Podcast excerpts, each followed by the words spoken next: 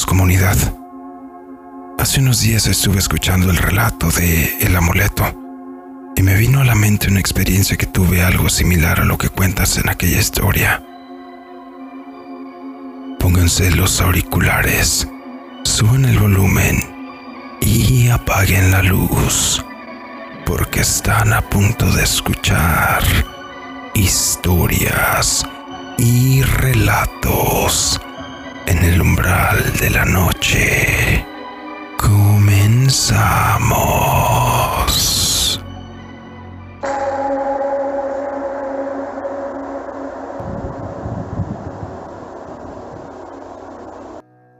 En mi caso para ese entonces vivía en el Estado de México. La inseguridad que se vivía por aquellos rumbos estaba bastante grave como de costumbre porque muy similar a lo que se vive hoy en día, nunca podías estar seguro si durante tu traslado ibas a tener algún altercado con algún que otro delincuente, o que simplemente cuando te bajaras ya no encontraras todas las pertenencias que llevabas al subir. Sin embargo, entre tanta vibra negativa e inseguridad que se vive en el transporte, una persona abordó la unidad en la que me estaba desplazando, como muchos otros. Vendía artesanías como pulseras y relicarios la vibra que aquella persona emitía era de tanta paz y confianza. No sé explicar por qué, pero me provocó que le comprara una medalla de San Benito como la que el protagonista de tu historia menciona que utilizaba. De inmediato me la puse para tener algo de seguridad extra en mis viajes, y a pesar de que no la utilizaba con tanta fe como me hubiera imaginado, sí me sentía con una vibra diferente a la que usualmente cargaba hasta ese momento. A veces me la quitaba para bañarme o cuando iba a hacer algunas cosas. Pasaron algunos días y mi esposa la notó, preguntándome qué era lo que tenía en la muñeca.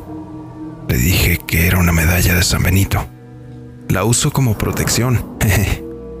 Le dije seguido de una risa de nervios que no sé por qué salió en ese momento, pero noté por su gesto que mi comentario no le hizo ninguna gracia y se molestó un poco. Esto porque ella es de la religión cristiana y no creen en ese tipo de cosas o en ídolos o amuletos de otras figuras religiosas. Seguí usándola cotidianamente. De alguna manera sí me aligeró la carga energética y aunque seguía trasladándome con cierto nivel de actitud a la defensiva por lo que pudiera encontrarme, el llevar aquella medallita me hacía sentir un poco más tranquilo.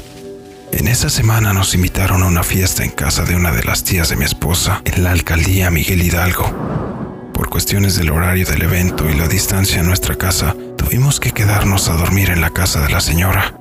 El lugar era una casona de gran tamaño y ya con algunos añitos encima, con arquitectura del siglo pasado que sin duda si te encontraras a solas y con sombras a tu alrededor, te provocaría una vibra bastante pesada y tétrica, sobre todo en el área de la sala por la vibra que se emanaba en aquel lugar, nadie quería quedarse a dormir ahí, pero por la gran cantidad de invitados que había en el lugar, alguno tenía que quedarse ahí, pero a mí no me importaba.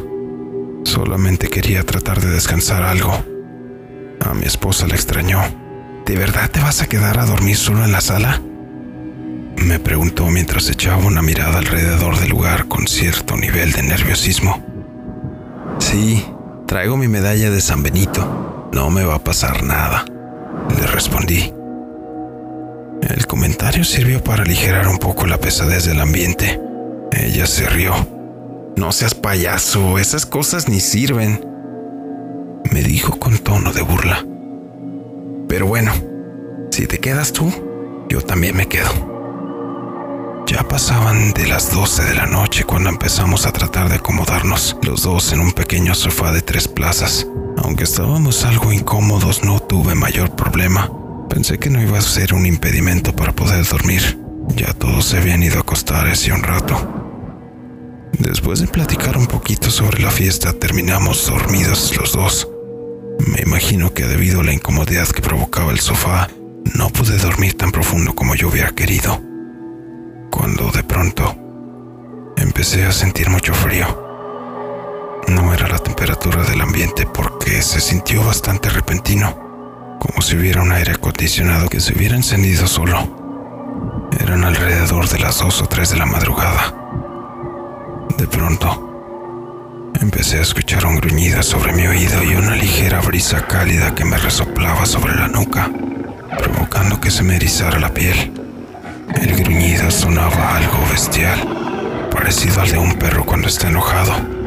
Por un momento podría jurar que sentí como una gota de baba tibia me tocaba la base del cuello, al mismo tiempo que empezaba a percibir un aroma tan apestoso y putrefacto que no me imagino de qué podría provenir. Para ese momento prácticamente estaba despierto con los ojos cerrados, pues sentía cierta intranquilidad de voltear y encontrarme con una criatura más tenebrosa de lo que podría ser cualquier perro. De repente, me vi forzado a abrir los ojos, pues en ese momento mi esposa cayó del sofá soltando un grito de verdadero terror. Agitada y asustada, corrió a encender la luz para ver mejor qué estaba pasando. Por un momento me olvidé de lo que había estado sintiendo unos segundos atrás. Hasta pensé que solo había sido mi imaginación. Que hasta me reí de ella pensando que se había caído sola. Pero noté en su mirada un temor tan profundo que era difícil pensar que hubiera sido provocado por nada. Alguien... Alguien me jaló del sillón. Me dijo con voz temblorosa. Fue entonces que como un balde de agua helada, el gruñido y la respiración sobre mi nuca empezaron a tomar sentido. Se, se, sentí, sentí una mano de dedos largos y afiladas garras tomándome por el pie y después jalarme con fuerza repentinamente. Me dijo mi esposa. Efectivamente, sobre su pantorrilla se notaban una serie de marcas en forma de rasguños semiprofundos que emulaban una mano o pata bastante grande con cuatro garras. Aquellas marcas terminaban en el tobillo, donde había un halo semiverdoso como si un moretón se fuera a formar. Podía notar el miedo de mi mujer claramente mientras describía lo que sintió, pero de alguna manera el temor que yo había sentido unos momentos atrás ahora no estaba. No me puedo explicar por qué. Mi mujer me dijo que no podía seguir durmiendo ahí. Agarró su almohada y se fue a acostar con una de sus primas en uno de los cuartos de la planta alta de la casa. A pesar de lo acontecido, yo no me sentía amenazado, por lo que me quedé a dormir en el lugar. Estuve pensativo por un rato, cuestionándome qué podría haber sido aquello. Sin embargo, el resto de la noche ya no hubo acontecimientos extraños. Curiosamente, a los pocos días cuando iba a dormir ya de regreso en casa, me iba a poner mi medallita justo después de haberme dado un baño, cuando sin motivo aparente, la medalla de San Benito se partió por la mitad, causando que uno de los trozos me cayera sobre la pierna.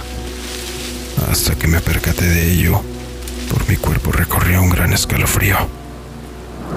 Hasta el momento no me explico qué fue lo que causó el daño a mi esposa cómo es que a mí no me causó ningún daño. Lo que sí me pregunto es que muy probablemente aquello fue lo mismo que provocó que mi medalla se rompiera. A los pocos días me compré otra y por el momento no me he vuelto a encontrar con una situación similar. Esa fue mi historia. Gracias por compartirla.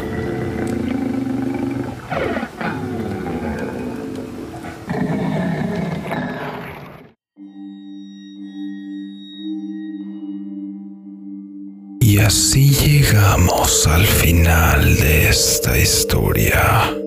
Bastante curioso cómo un objeto tan pequeño como una simple medalla puede ayudarte a repeler ciertas energías malignas. Déjame en los comentarios qué te pareció la historia de Raúl o si has vivido una situación similar. La descripción podrás encontrar todas nuestras redes sociales para que nos apoyes y sigas en ellas, especialmente en YouTube suscribiéndote, dándole un like y compartiendo para poder seguir trayendo más contenido en todas las plataformas.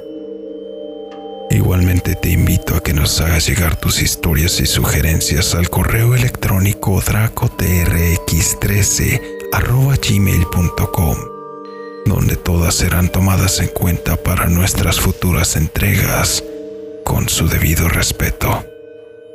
No importa que tan corta sea, podemos darle seguimiento.